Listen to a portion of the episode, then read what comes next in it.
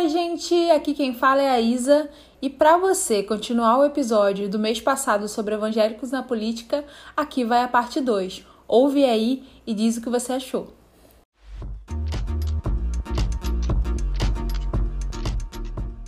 Gente, para a gente caminhar um pouco na nossa discussão, eu tô amando, assim, tá incrível. Eu acho que a gente vai ter que marcar um 2, um 3, um 4.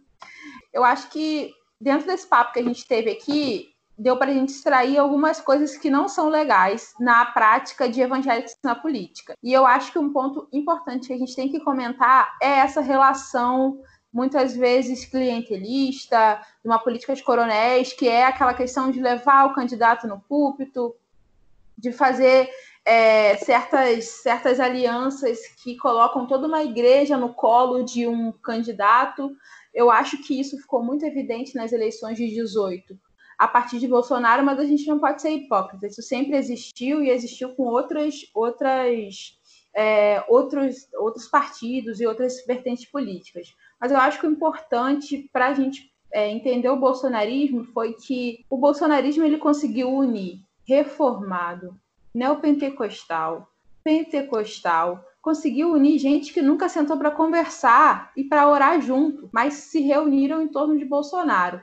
Então, partindo para esse papo, o que, que vocês acham hoje é, na atuação de evangélicos na política que mais gera crítica, que mais gera desconforto para vocês? O que, que, que vocês acham que de fato faz a gente ter vergonha de ser evangélico? Olha, eu, de minha parte, o que, eu, o que mais me aborrece é essa confusão entre. Primeira confusão que se faz entre igreja e Israel, e que a partir dela você faz uma confusão entre bolsonarismo e a própria palavra de Deus, o próprio evangelho, como se o cara fosse de fato um Messias. Você vê, por exemplo, naquela igreja presbiteriana, igreja tradicional, lá em Londrina, foi até um, um conhecido meu que participou daquele ato tão lamentável, e leva-se ali para a igreja um ônibus e uma estrutura partidária para recolher assinaturas para o partido do presidente e o pastor diz, para mim, o pastor que diz no púlpito que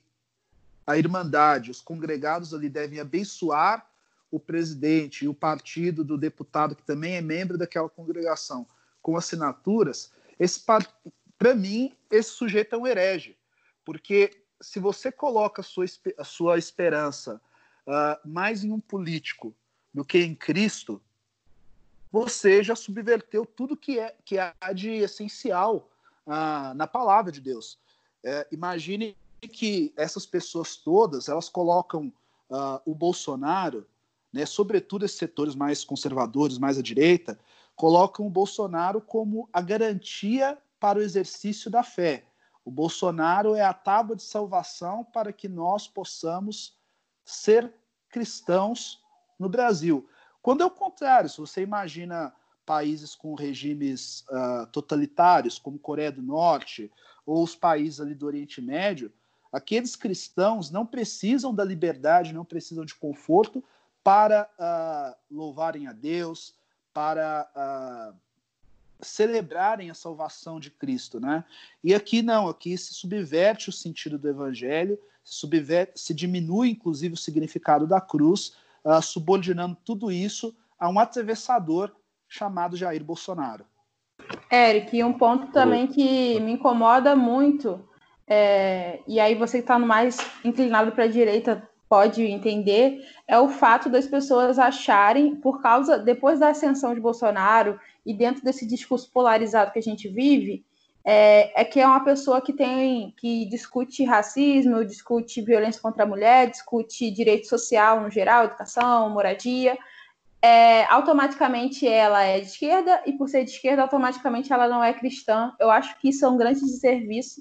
Isso tem afastado irmãos na fé, que hoje uhum. não congregam, é, ou abraçaram mais a, a, militância do que o cristianismo por, por se sentirem muito vulneráveis e julgados na igreja por causa do seu voto. É, sabe, eu acho que as pessoas colocaram é, o voto num lugar de tanto destaque que elas uhum. não acreditam mais na obra de Cristo, porque elas colocam o seu voto como condição para você ser cristão.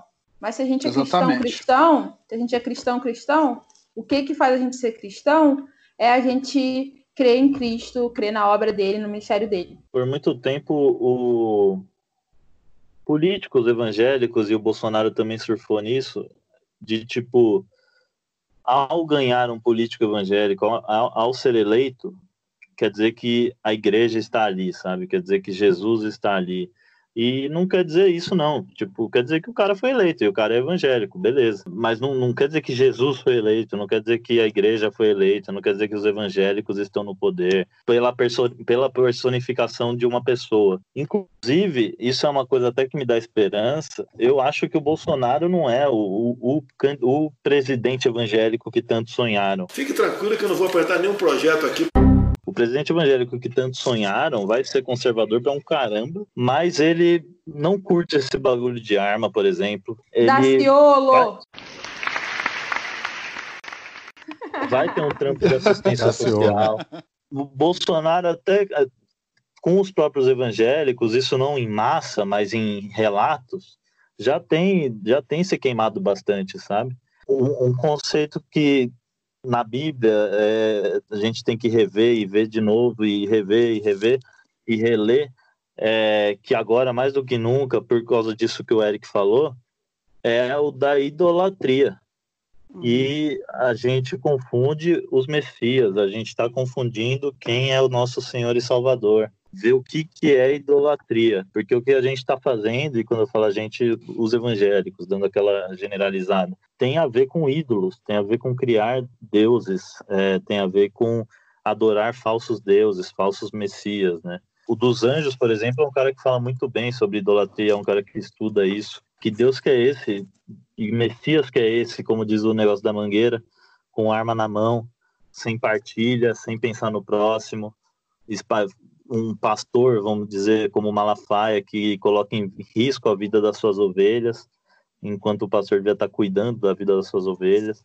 Enfim, acredito que mesmo isso é um pouquinho que me dá esperança. Vários, vários pequenos relatos. Minha própria, minha, minha mãe mesmo que é muito, foi muito bolsonarista na campanha, tem se frustrado por ver que o Bolsonaro não bate de frente com alguns valores que a igreja tanto tanto gosta, assim, sabe?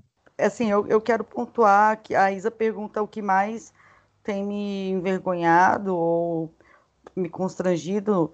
Primeiro, o que mais tem me entristecido é que eu pude observar nas falas que está faltando Bíblia, né, basicamente. Porque quando, quanto mais a gente lê a Bíblia, a gente estuda a Bíblia, puramente a Bíblia, sem outros complementos, né? E isso, isso que eu acho das coisas mais fantásticas da Bíblia é o quanto ela mostra que a graça é a graça mesmo, é democrática pra caramba, todo mundo pode, pode estudar. E a Bíblia, ela nos permite o equilíbrio de não achar que o Bolsonaro representa os nossos valores e de não achar que, como a gente viu nos, na, nas redes sociais nos últimos dias, que a crucificação de Cristo é um retrato de um Estado capitalista e pronto, sabe? A, a Bíblia é que nos permite essa compreensão. Então, é, eu, muito, muito antes de, de, começar a ler teoria, por muitos anos, o livro que tinha em casa era a Bíblia. Então, eu fico vendo os exemplos, a gente tem muito exemplo de, de políticos na Bíblia. Na verdade, a, os grandes profetas eram também políticos, né? Você pegar Neemias, cara, o exemplo de Neemias, ele viu Jerusalém destruída, ele orou primeiro e depois ele foi agir. Como que ele foi agir? Ele conversou com o rei, mas ele foi agir com prática, pediu pessoas é, capacitadas, pediu material, pediu dinheiro e foi reconstruir Jerusalém. E a gente fica é, compartimentando o evangelho. A gente ou a gente acha que o evangelho é só ação social, ou a gente acha que o evangelho é só oração, sendo que a Bíblia toda traz um evangelho que, que é integral. É um evangelho que você você ora buscando de Deus soluções e você executa as soluções que Deus te dá. Então, esse é o primeiro ponto que tem me entristecido, porque quando as pessoas vêm falar, ah, mas o Bolsonaro defende os valores cristãos, e você faz a segunda pergunta, quais valores cristãos, a gente não consegue passar dessa página. A gente não consegue faz, falar sobre o evangelho de forma mais profunda, de forma que, que mude vidas de verdade, que, que mude estruturas, e isso tem me entristecido muito, sabe? E o, e o outro ponto é a necessidade, isso foi muito bem pontuado por vocês, de compor o poder para fazer valer a fé. Isso para mim não faz o menor sentido. Ah, os gays estão ameaçando a minha família. Cara, você não confia que você é um pai, que você é uma mãe, que são capazes de educar seus filhos nos valores do evangelho? Você precisa do Estado para isso? Ah, mas fulano está ameaçando os valores da família. Cara, quem defende os valores da família, quem consegue é, incutir esses valores é a própria família. O Estado não vai fazer isso. O Estado não é capaz nem de criar valores, nem de retirar valores, sabe? Isso me deixa, me deixa muito entristecida porque eu vejo uma igreja que se reconhece fraca, que se reconhece esvaziada de poder, porque precisa de um Estado para garantir que, que a sua condição de igreja seja cumprida. Então, assim, eu tenho dito muito para finalizar que eu prefiro ser de uma igreja perseguida do que de uma igreja que persegue. Porque se a igreja passa a compor o Estado para escolher seus inimigos, ela passou a ser uma igreja que persegue, que é exatamente a antítese da igreja que nós aprendemos a ser com a Bíblia evangélicos aqui no Brasil, por eles terem sido durante muito tempo uma espécie de subcultura, porque você tinha a cultura secular, você tinha os músicos seculares, a forma de falar secular, e o povo evangélico ele era uma espécie de subcultura, um nicho, um subgrupo.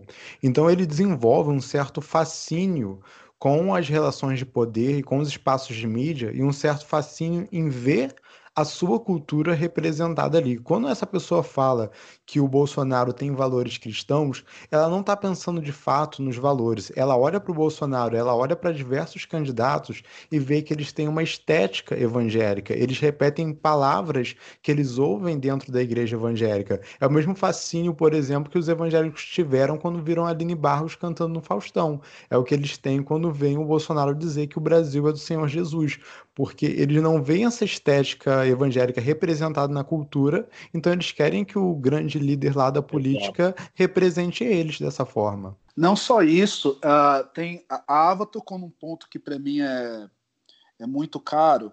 O que se diz que é o conservadorismo aqui é bem diferente do que é o conservadorismo, né?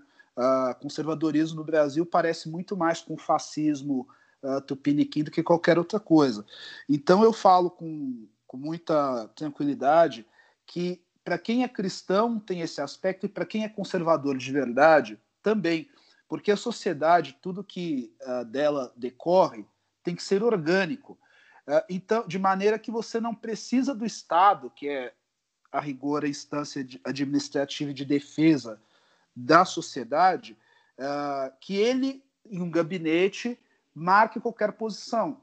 Imagine, por exemplo, e é algo que eu sempre disse, inclusive dizia isso enquanto estava no MBL, uh, ah, que se você permite que o Estado uh, decida algo a seu favor, você tem que imaginar que, a menos que você viva na Hungria, né, que é uma, uma democracia só no nome, uh, daqui, a algum, daqui a quatro anos, daqui a oito anos, o poder muda e o chicote mudará de mãos. Logo, se o chicote uhum. muda de mãos, você não deve querer fortalecer o chicote, você deve equilibrar as coisas. E, e o que acontece aqui no meio, no meio evangélico uh, também é uma questão de. Isso é talvez mais bíblico do que sociológico, é que todas as pessoas, todos os indivíduos, principalmente quem se acha muito bom, né, quem se tem por santo, uh, ele entende que todos representam uma ameaça no poder, menos ele. Então, se o petista está no poder, é, logo ele pretende instaurar uma ditadura. Se o sujeito, se o centro está no poder, logo ele pretende roubar. Agora, se o evangélico está no poder, jamais que ele imagine uma teocracia. Ele só uhum. tem bons sentimentos, ele é um homem de Deus. Isso é contraditório, não só à luz do evangelho, né, que diz que não há um justo sequer, né, como também à luz do que é o conservadorismo de fato. O homem, ele é total. Depravação total do homem, que eu acredito muito. Então, é, eu não posso conceber, eu não acredito uh, num governo justo, nem se o Eric fosse o ditador vitalício. Imagina uma pessoa que tem uma vida pregressa como a do presidente. É, porém, essas coisas todas uh, fazem isso, talvez o, o Tolkien tenha demonstrado muito bem ali no Anel do Poder, né?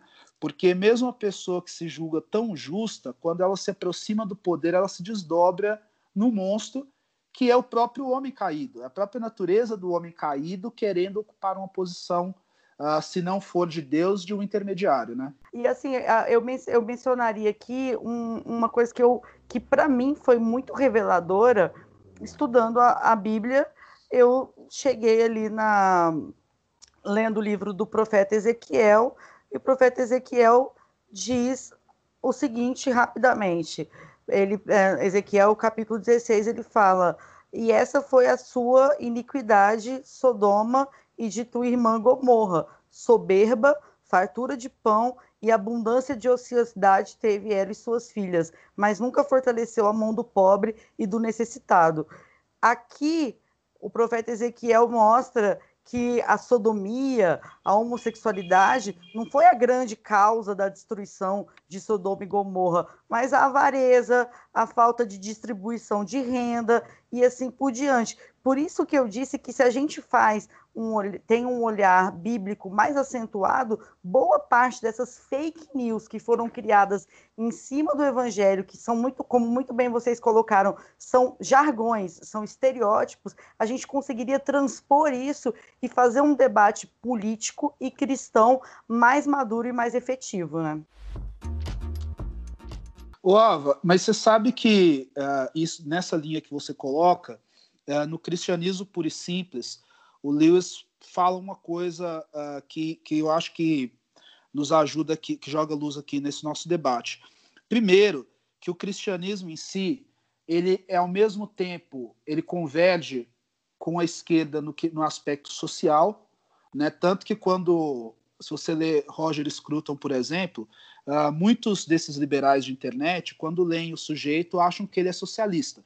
Isso acontece porque uhum. o sujeito se apega muito no aspecto comunitário e no aspecto no, no, de políticas sociais, políticas públicas, por quê? Porque é um conservador britânico uh, e de origem uh, cristã, né? Ele, ele se cria nesse meio, o pai dele era socialista também, né? Ô, Eric, e... desculpa Sim. te interromper. É, é só aqui que esse conservadorismo ele casa com o liberalismo desse jeito, de uma forma muito avassaladora, porque, assim, sinceramente, é, quando a gente vê até os conservadores britânicos, eles têm um certo. Tipo assim, por exemplo, o Sistema Nacional de Saúde da, da Inglaterra, ninguém mexe com isso, sabe? Nem conservador. Uhum. Aqui Sim. no Brasil, a gente vê essa loucura aí. Na Cara, verdade. Cotas, eu... galera. Cotas é uma política Sim. liberal. Aqui virou política Exato. de esquerda. Cota, não, cota é uma política para garantir igualdade. Bolsa Família. Bolsa Família. É. Mas, na verdade, Isa, o que Bolsa eu penso... Família é triste, purinho. Sim, é, na verdade, o que eu imagino é que, esses, conhecendo esses liberais todos, e, e eu falo com propriedade que, na verdade, essas pessoas abraçaram essas teses uh, enlatadas né, de uma maneira muito superficial uh, para justificar as próprias torpezas, né? É o que eu digo sempre, porque uh, não há como ser um liberal de verdade, um liberal clássico, se você se apega apenas em números, né? Você se apega apenas nos índices do mercado financeiro e esquece do saneamento básico. A direita brasileira nunca formulou nada uh, para o social. Eu falo nada porque nunca formulou de fato. Sempre não, se pegou muito. O Fernando Henrique Cardoso era de direita, porque agora dizem ah, que sim. o Fernando Henrique é de esquerda. É. Mas não, ele, Henrique, é, ele exatamente. formou, né? E, e, e você percebe que esse meio todo, o conservador brasileiro mainstream, ele fala de aspectos morais. Porém, isso não é a tônica de um conservador no debate público, não é papel de um Sempre conservador no né? debate né? público. Exato, não é meu papel discutir costumes. O meu papel é exigir que o Estado garanta uh, que eu possa, como indivíduo, uh, educar minha família de outra forma ou não seguir aquilo, uma pauta progressista que o Estado adote. Mas, em última instância, o conservador é um homem do seu tempo, né? Como o Ortega Gasset falava, o conservador não é um sujeito do passado. E aí, no caso do mais específico do cristão, o cristão ele congrega tanto a parte conservadora, né? Isso é uma definição do Lewis. É, ele de um aspecto ele comunga de ideias que podem parecer um pouco mais aristocráticas, né, mais próximas dos conservadores, e no aspecto social, ele obrigatoriamente deve ter um aspecto que converge com a esquerda, porque ele tem que se preocupar com uh, o amor ao próximo, ele tem que uh, ter esse olhar com a sociedade, que é ter nada mais, nada menos que você ter uh, com o próximo a misericórdia que Cristo, que Deus teve com a igreja né? Uh, e isso não é feito. As pessoas transformam o, o evangelho em uma posição de poder, em um lugar de poder, uma bandeira política, e não necessariamente uh, na palavra de Deus, nas boas novas, né? Eric. Uh, no ID. Eric, eu acho que, Sim. concluindo um pouco do que você está falando, tem muito a ver com algumas teologias que, que permeiam aí o seio da, do evangelicalismo brasileiro. Eu, esse papo todo aqui me lembra muito aquele rolê da teologia do domínio, muito aquela ideia do vamos influenciar e mudar a sociedade através do poder, não através Exatamente. de uma mudança que gere uma transformação no capital moral, na forma de ver uhum. a sociedade, na forma de ver o outro. Então, é, a, gente, a gente cresceu ouvindo muito, não, porque o evangélico lá, ele vai fazer diferente. E aí, é, no, livro do, do, no livro do Davi Lago, Brasil Polifônico, é, ele fala um pouco sobre isso. Ele diz que é, ele cita um autor que estuda evangélicos e poder, e ele fala que esse autor ele vai falar que o evangélico ou ele está lá para porque ele acha que ele vai moralizar o espaço, entendeu? Sim. Ou ele vai para lá porque ele acha que ele vai representar os interesses ali da, da igreja. Então, e aí o que eu vejo, assim, a partir desses dois, desses dois, desses dois lados, é que é muito mais que isso. É você estar na política, você ser um cristão na política, mas você é, levar virtude para o espaço, mas não no sentido que você é superior, por ser cristão você é superior. Não, você Exato. vai, você, você traz toda, todo esse conhecimento, por exemplo, quando você é evangélico, como vocês é, falaram no início, você tem a experiência de conviver com pessoas de classes sociais diferentes numa igreja, de raças, de gêneros diferentes. Experiência que às vezes outros, outras pessoas de outras religiões ou de outras classes, de outros espaços não têm a experiência, porque ela só convive com iguais. Na igreja, não. Na igreja você vê o diferente. Você convive com gente de tudo quanto é tipo, de tudo quanto é, é situação.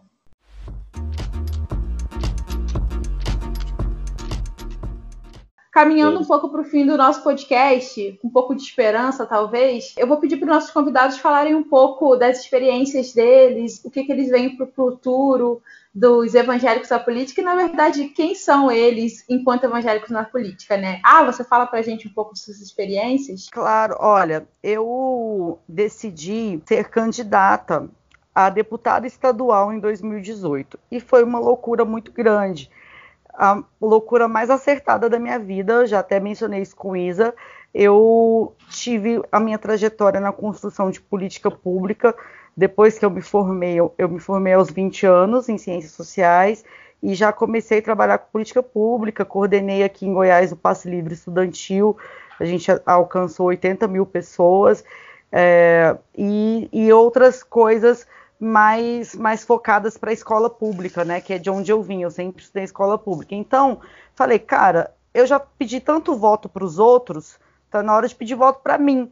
Então, ser candidata. Só que totalmente sem grana, sem estrutura nenhuma, zero. Depois vocês podem olhar minha prestação de contas, eu não tive nenhum centavo de fundo partidário, mas eu entendi que era um momento que eu precisava me posicionar, me posicionar mostrando que existem alternativas é, que conciliam coisas, que conciliam ser crente e ser progressista, que conciliam o, feminismo e o evangelho, que conciliam. A gente é, precisa conciliar, sabe? Eu estava profundamente exausta e, por incrível que pareça, a minha exaustão foi meu combustível naquele contexto. Então, eu decidi ser candidata e aí vem a discussão com a minha igreja. Como que foi isso? Eu, o meu pastor é um cara que eu venero, ele é um homem de 70 anos, que é pastor na Assembleia de Deus há 40 anos, então ele é um que vem do Tocantins, então ele é um cara tradicional, um pastor tradicional, com os valores tradicionais, votou no Bolsonaro, e ele é um, um pastor, essencialmente um pastor. Então ele tem uma alma tão generosa, uma maneira de conduzir as coisas tão pastoral, tanto que ele me deu o privilégio da gente criar na nossa igreja o primeiro núcleo de enfrentamento à violência contra a mulher numa Assembleia de Deus no Brasil.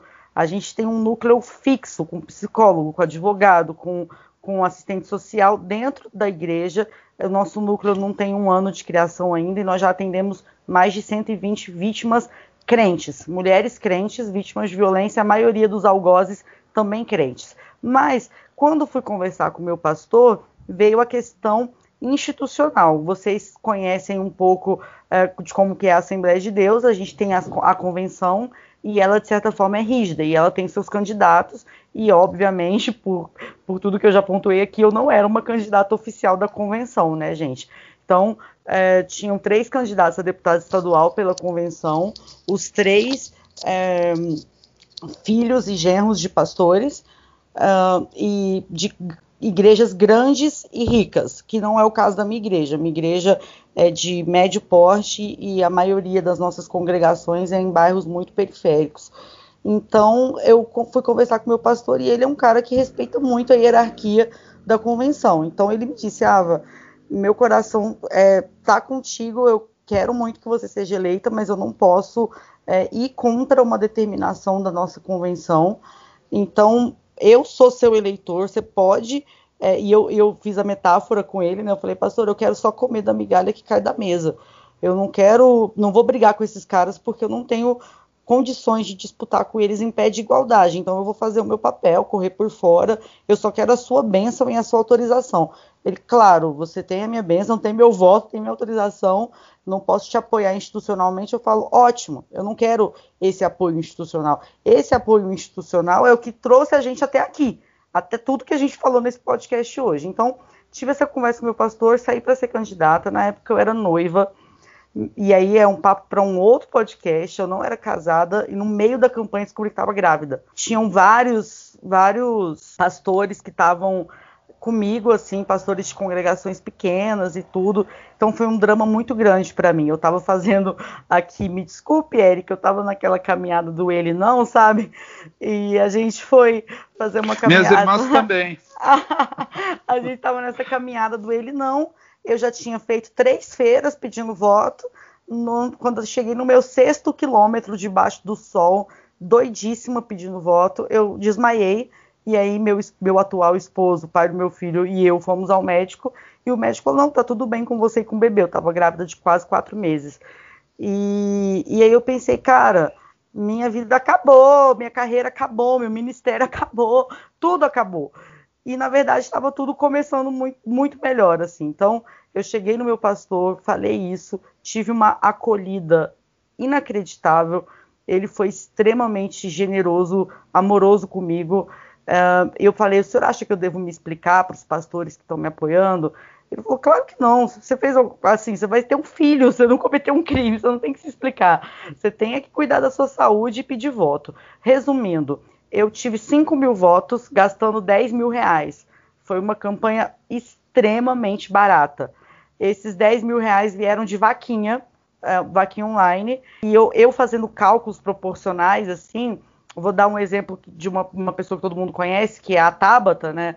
Pegando a, a, a, votação dela versus o que ela gastou na campanha, e a minha votação versus o que eu gastei na campanha, é como se a minha campanha tivesse seis vezes a potência da dela, porque a gente gastou muito pouco, sabe? Isso me, me, me, me fez ter a clareza e a convicção de que projetos que fogem dessa necessidade de um apoio institucional da igreja, ou de muito dinheiro, ou de muita estrutura, esses projetos eles podem prosperar, porque embora eu tenha perdido uma eleição, eu acredito que saí muito vitoriosa. Porém, declarei voto para o Haddad no segundo turno e isso fez várias pessoas que votaram em mim da igreja virem dizer: Nossa, estou arrependido de ter votado em você e tal. E várias outras pessoas que não votaram em mim porque eu era evangélica, dizendo: Poxa, se eu soubesse disso, teria votado em você. E isso me, isso me deixou muito encorajada nunca negar quem eu sou. Então, quem, quem vota em mim, vota no pacote completo, vota na crente, flamenguista, feminista, sabendo disso. E é importante que a gente, mesmo sendo muito pressionado, assuma as nossas convicções, que a gente vai ter algumas perdas, mas os ganhos, eles são muito mais duradouros. Ai, vou chorar nessa, hein? Caraca. Só de ser flamenguista já tá, no, já tá num caminho de, de ganhar, pelo jeito que tá indo o time. A minha história é um pouquinho diferente da de todo mundo aqui, né? Todo mundo meio que teve uma vivência e essa vivência acabou os caminhos levando para a política institucional. No meu caso, eu acho que com sete anos de idade eu já sabia que de alguma forma eu ia fazer política. Eu tinha uma atração, um encantamento com a política. Eu, eu acompanhava a eleição de 2012. Eu tinha sete anos, eu abri o Excel e começava a fazer planilha de percentuais de votos e ver quem estava avançando, quem estava se perdendo. Com 10 anos de idade, eu entrava na Wikipédia e ficava lendo verbete, social-democracia, socialismo, parlamentarismo. Tinha esse fascínio, fui de estudantil, fiz parte de todos esses movimentos. E dentro da igreja, eu, eu via sempre uma, uma trajetória política, uma relação da igreja com os poderes que me decepcionava muito, porque eu era fascinado, eu estudava, eu verificava e via que não era legal aquela mobilização. Eu via que as igrejas das comunidades da minha cidade eram construídas com dinheiro de político, entende? Então, quando a gente chega em 2016, eu com esse coração político, esse coração de querer mudar tudo, que já tinha feito campanha de graça para Marina, Fiz, é fiz, me engajei na criação da rede de sustentabilidade, colhi assinaturas, pedi voto na rua. Cheguei ali em 2016 querendo participar da política local, comecei a conversar com os pré-candidatos um ano antes e vi que eu não me sentia representado. Vi que nenhum deles satisfazia o que eu estava buscando e tive a certeza que eu teria que ser candidato. Era a primeira eleição onde eu tinha idade para me candidatar e eu já decidi ser candidato. E curiosamente, quando eu era adolescente, antes de fazer 16 anos, eu sonhava fazer 16 para poder tirar o meu título de eleitor. Decidindo ser candidato, foi a hora de buscar os apoios. Dentro da igreja evangélica, com pessoas evangélicas, acontecia uma relação muito curiosa que eu ia até a pessoa conversar e se dizia às vezes o seguinte: olha só, não dá para apoiar porque o político tal deu tantos sacos de cimento para minha igreja, porque o político fulano consegue um terreno onde a minha igreja faz programações. Mas entre pessoas que não eram lideranças, entre jovens, como a Isabela, com vários amigos que eu tinha, a gente viu que dava para construir um projeto coletivo ali. Nós fomos para as urnas sem dinheiro, sem estrutura, mobilizados, se inspirando em nomes como o próprio Carlos Bezerra Júnior. A gente tinha até propostas copiadas das algumas das propostas do Carlos Bezerra Júnior, porque ele tinha uma luta contra a questão do trabalho escravo, e Macaé tinha sido a cidade no estado do Rio de Janeiro com mais casos de trabalho escravo, e ninguém falava disso. Eu fui igual um louco para a rua falar de Macaé, de trabalho escravo, as pessoas riam na minha cara, porque falar de trabalho escravo era falar das empresas que geram empregos aqui. Então isso assustava as pessoas. Nossa, se a empresa for punida, ela vai querer sair da cidade, eu vou perder meu emprego. Mas mesmo assim, nós conseguimos uma votação expressiva, conseguimos conhecer muita gente e foi uma experiência sensacional. Foi nessa campanha, na verdade foi pela, pela rede que eu conheci o Cássio, a gente ficou amigo aí, fechamento, meu coordenador de campanha. A gente ficou amigo dia, eu vi. Política, isso que é legal. É, e sendo centrão, né? A gente não era centrão, a gente era Não sei, a gente era mais de centro. Hoje, hoje o Bolsonaro me colocou na. A gente era Marina, a gente era Marina. E o Bolsonaro colocou a gente na esquerda de um jeito assim que eu nunca tive na minha vida, mas vida que segue. É, Vini, fala um pouquinho pra gente dos seus projetos, para onde você está indo e, e, enfim. Então, é, eu estava muito a todo vapor aí trabalhando na minha campanha, que eu vou sair candidato a vereador. Estou pré-candidato a vereador aqui em São Paulo pela rede também. Estamos entre redeiros aqui. Até a questão, até o Covid aparecer, eu estava a todo vapor na minha campanha, na minha pré-campanha, na verdade, é, ainda não anunciada, que eu estou pré-candidato a vereador aqui em São Paulo pela rede Sustentabilidade. E veio a questão do Covid-19 e aí eu achei melhor, já que eu não tinha anunciado, ainda não anunciar, intensificar o que eu já estava fazendo de uma maneira virtual, que é falar pessoa por pessoa, só que agora por WhatsApp, eu coloquei ali uma meta para mim, ah, por dia eu vou falar para 20 pessoas sobre o meu projeto no privado, que era mais ou menos, é até mais, né, porque por dia eu estava tendo dois cafés, um café, é, então, vou, vou falar ali para 20 pessoas pelo WhatsApp que eu vou sair candidato. Isso é uma coisa que eu decidi fazer, mas publicamente o que eu tenho feito, eu nem não tenho falado nada sobre isso e foquei na questão do Covid-19, porque aqui em São Paulo, vários coletivos que atuam com a população em situação de rua, é, foi, foi bem interessante até, coletivos que não se falavam às vezes, porque aqui tem uma divisão que é meio que assim, os de entrega na rua, que são de classe média alta, uma galera que faz assistência por, às vezes, desencargo de consciência e tal. E aí tem a galera da redução de danos, que é uma turma mais militante. Aí tem o pessoal da igreja, todo mundo se encontra ali na rua em suas ações. E essa galera decidiu se unir para cobrar do poder público o acolhimento da população em situação de rua nos hotéis, é, no setor hoteleiro, que foi o que rolou em Londres, está rolando em grandes cidades aí. E aí eu mergulhei com essa turma também. Aqui em São Paulo a gente já conquistou o plano piloto, que vai acontecer com 300 pessoas em situação de rua, do grupo de risco, isso é, isso é 10% do grupo de risco. Em São Paulo você tem 3 mil pessoas na rua que são do grupo de risco, do total você tem 24 mil. E esse, esse movimento que juntou todos os grupos, tanto os de igreja, quanto os de entrega na rua, quanto os de redução de danos, chama Na Rua Somos Um.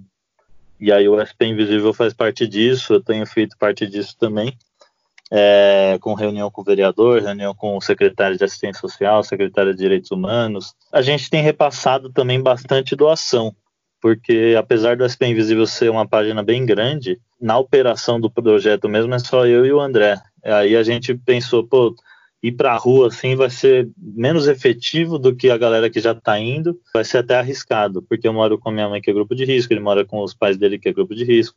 A gente falou, vamos pegar isso tudo que a gente está repassando e servir meio que de ponte também, tá? E a gente está repassando bastante doação e fazendo esse trabalho de pressão do poder público. E eu estou em paz, assim, mesmo que que seja talvez um tempo que o pessoal, sei lá, nessa lógica de concorrência assim das eleições, pessoal esteja, pô, é, não vou tirar o pé da campanha, não, vou focar, vou mergulhar.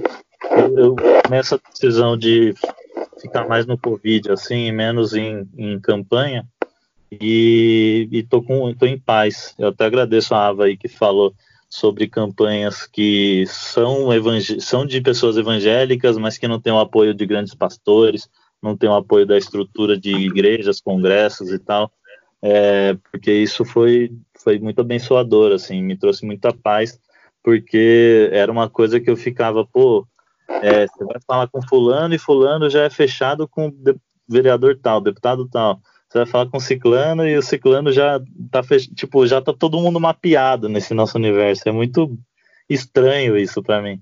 Tô emocionada de ouvir isso porque isso também te dará quando você tiver um mandato e eu creio que você terá, assim como eu também, que eu serei candidata, né, estou como pré-candidata, é, isso nos dá uma liberdade de agir conforme o que a nossa fé nos, nos determina, sem entregar o nosso mandato na mão de ninguém. porque o que eu vejo hoje dos parlamentares aqui da Câmara de Vereadores de Goiânia, que são ligados a grandes denominações, eles não indicam nem o próprio chefe de gabinete. É o pastor que indica o chefe de gabinete. É o pastor que indica os assessores. Isso é, isso é para mim um estelionato eleitoral. A pessoa não foi, ela não é dona do mandato, ela não apita nada no mandato, ela não apresenta um projeto de lei que não passe pela, pelo crivo do pastor. Eu prefiro a forma como a gente tem feito, construído relações saudáveis, mas de liberdade com os nossos líderes eclesiásticos, de tal modo que eles nos orientem, nos abençoem, nos aconselhem, mas que o mandato pertence ao grupo que construiu a, essa trajetória com a gente, né?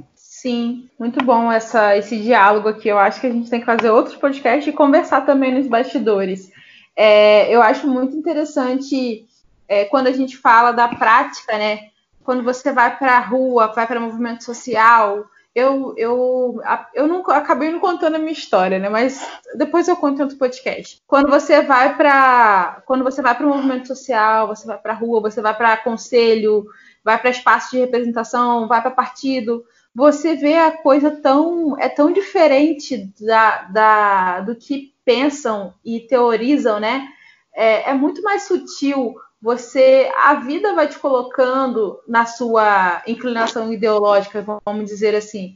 Igual na pandemia, hoje eu tenho focado muito em falar em assistência social, em desenvolvimento social, em violência é, doméstica, em educação, porque isso de alguma forma dói um pouco aqui e eu tenho vontade de falar disso. Mas eu tenho outros irmãos que estão falando de economia, estão falando de pequenos empresários, estão falando de liberdades individuais que estão sendo, é, que estão sendo diminuídas. O Vini está falando da população de rua. São, é, o que não falta é problema na sociedade para a gente é, se incomodar e ser voz. O que não falta no Brasil é, é população vulnerável, né? Então, é, quando a gente vive a política desse jeito, política enquanto tentar pensar solução, tentar melhorar a vida das pessoas, a gente vê que é muito mais, parece ser mais, é mais complexo, mas é mais simples do que quando falar ah, você não pode ser cristão de esquerda, ah, você não pode ser cristão de direita sabe? Porque na vida, no chão da vida, aonde acontece a coisa de verdade, aonde você vai numa favela e tá sem saneamento, aonde você vai conversar com a galera de rua e o pessoal tá sem comer, é totalmente diferente do que os teóricos falam no Twitter e nos grandes textos, né? E para terminar aqui as nossas experiências e projeções para o futuro, o Eric pode mandar o papo para gente, da, do que você está fazendo, para onde você está caminhando. Bom, depois de todas essas experiências, né? É, como eu mencionei, eu tinha um blog uh, até o ano passado e mudei de opinião sobre muitas coisas. Resolvi encerrar o blog, sair do, do movimento, enfim. É, Para esse ano, eu estou aproveitando esse período de quarentena que eu estou trabalhando em uma, um projeto né, de canal, blog, talvez tenha até podcast.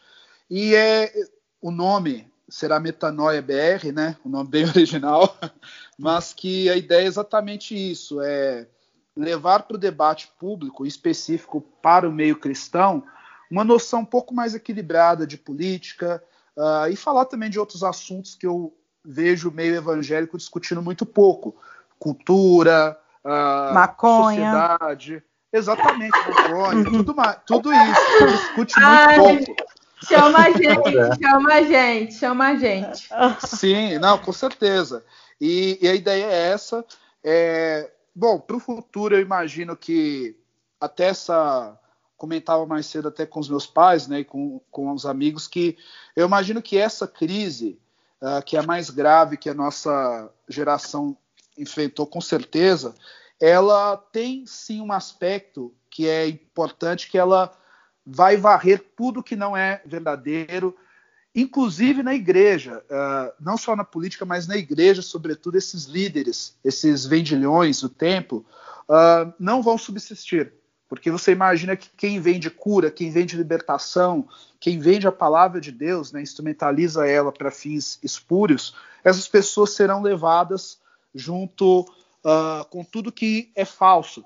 Então, essa militância de direita também que eu colaborei na minha vida, né, uh, e que se manteve com base em fake news, com base em manipulação, vai ser varrida junto. É, eu imagino que será um tempo de um olhar um pouco mais humano, né, é, para a economia, para a administração pública e, sobretudo, durante um, um certo tempo, as pessoas vão olhar mais para os menos favorecidos. Uh, a demagogia, o populismo tendem, na minha avaliação, a, a serem enfraquecidos de uma maneira geral. Né? Então, é, apesar de todas as dores, eu imagino que virá um novo tempo muito melhor do que o atual. É isso. Amém. E muito prazer por ter conhecido todos vocês. O, o Vini eu conheci do Twitter, né? Mas uh, foi um prazer e me chamem para outras conversas. Nosso podcast, infelizmente, vai para o final, mas muito obrigado pela presença de todo mundo. Para encerrar, é, é, falem suas redes sociais, algum site onde vocês escrevem, o que fazem, onde vivem, onde se escondem. E se quiser indicar também algum conteúdo, alguma coisa para os nossos ouvintes, fiquem à vontade. Bom? É, tanto no Twitter quanto no Instagram é SP Vinícius Lima. O projeto é SP Invisível. E muito obrigado aí, Isa, pelo convite. Muito obrigado, pessoal. E tamo junto aí. Gente, o meu é Ava Santiago. Ava com dois As no começo é bíblico, uh, e é, é Ava Santiago tanto no Twitter como no Instagram. E lá no, no, Instagram a gente sempre, eu sempre publico as ações, eu coordeno uma rede que chama Você Não Está Sozinha, que é de encorajamento de denúncia de violência sexual e doméstica. A gente, as mulheres procuram a gente no privado e a gente redireciona para outras mulheres que podem ajudar. Então, quem quiser só falar com a gente lá. Muito obrigada pela generosidade de vocês. Eu aprendi muito, fiquei emocionada em vários momentos, vocês são incríveis. E como dica, assim, de quarentena, maratona em toda a discografia dos Racionais é, para mim, a banda, a maior banda brasileira dos últimos 30 anos. Eu falo, eu acho que é, isso é muito importante porque eu sou favelada, mas sou branca, e mesmo sendo favelada, eu só aprendi sobre é, o racismo depois que eu ouvi Racionais. Então, essa é a minha dica. Tem muita referência evangélica também. Muita, exatamente, porque, é, inclusive, leiam Sobrevivendo no Inferno, que é o livro deles, em que eles falam que foram muito cobrados por terem mais referências evangélicas do que referências a religiões de matriz africana no disco, nos discos. Então, uhum. essa é a minha dica. E me chamem para outras conversas, por favor, e para pedir voto para vocês na cidade de vocês, tá? Eu quero muito. Bora. Olha, é, bom, foi um prazer, né, Ava Vini, todos vocês. E, bom, no, no, Instagram e no Twitter, Eric Balbinos, tudo junto e tudo igual nas duas. Uh, reforço a, a, referência da Ava, né? Racionais é sempre uma boa pedida. Uh, e também, uh, por que não, né? Ler os evangelhos, né? Principalmente Lucas, eu acho que é que para mim fala muito muito alto e o Eclesiastes, né? E, e de resto, uh, o Bibotalk, que é um, um podcast que eu ouço bastante e, e tem refletido um pouco também essas discussões, que parte das discussões que nós tivemos sobre o papel do evangélico na política. Né? O Vitor Fontana também, que é um cara sensacional. O Antônio Costa, eu não preciso recomendar que todos vocês já seguem, né? Três leituras obrigatórias para entender essa relação dos evangelhos com a política. Fé Cidadã, de Carlos Bezerra Júnior, Brasil Polifônico, de Davi Lago, e Convulsão Protestante de Antônio Carlos Costa. No Convulsão Protestante você não vai entender a relação dos evangelhos com a política, mas ele vai mudar a sua vida. Cara, eu tenho estudado. Tenho lido três livros aqui, meio que simultâneo, que é o do Silvio de Almeida, o que é racismo estrutural, da coleção da Djamila, é, Necropolítica do Achille Mbembe, que é bem curtinho, e Pele, Pele Negra, Máscaras Brancas do, do Fanon é só mais uma dica. Uh, eu, bíblica, né? Leiam o livro Lamentação de Jeremias para a gente compreender o que é passar por esse momento que eu acho que nenhum de nós já viveu algo parecido. E também ouçam a, a Clara Nunes, que vai trazer uma. É, é, uma sambista, minha sambista preferida, eu gosto muito de samba. A é, minha ouçam também. A, exatamente. Ouçam a Clara Nunes e leiam a Elite do Atraso do G7 Souza. Show. Muito bom, galera. Aqui a gente encerra mais um podcast Nova Polis com, essa, com esses convidados maravilhosos. Espero que você goste. E é isso, até a próxima.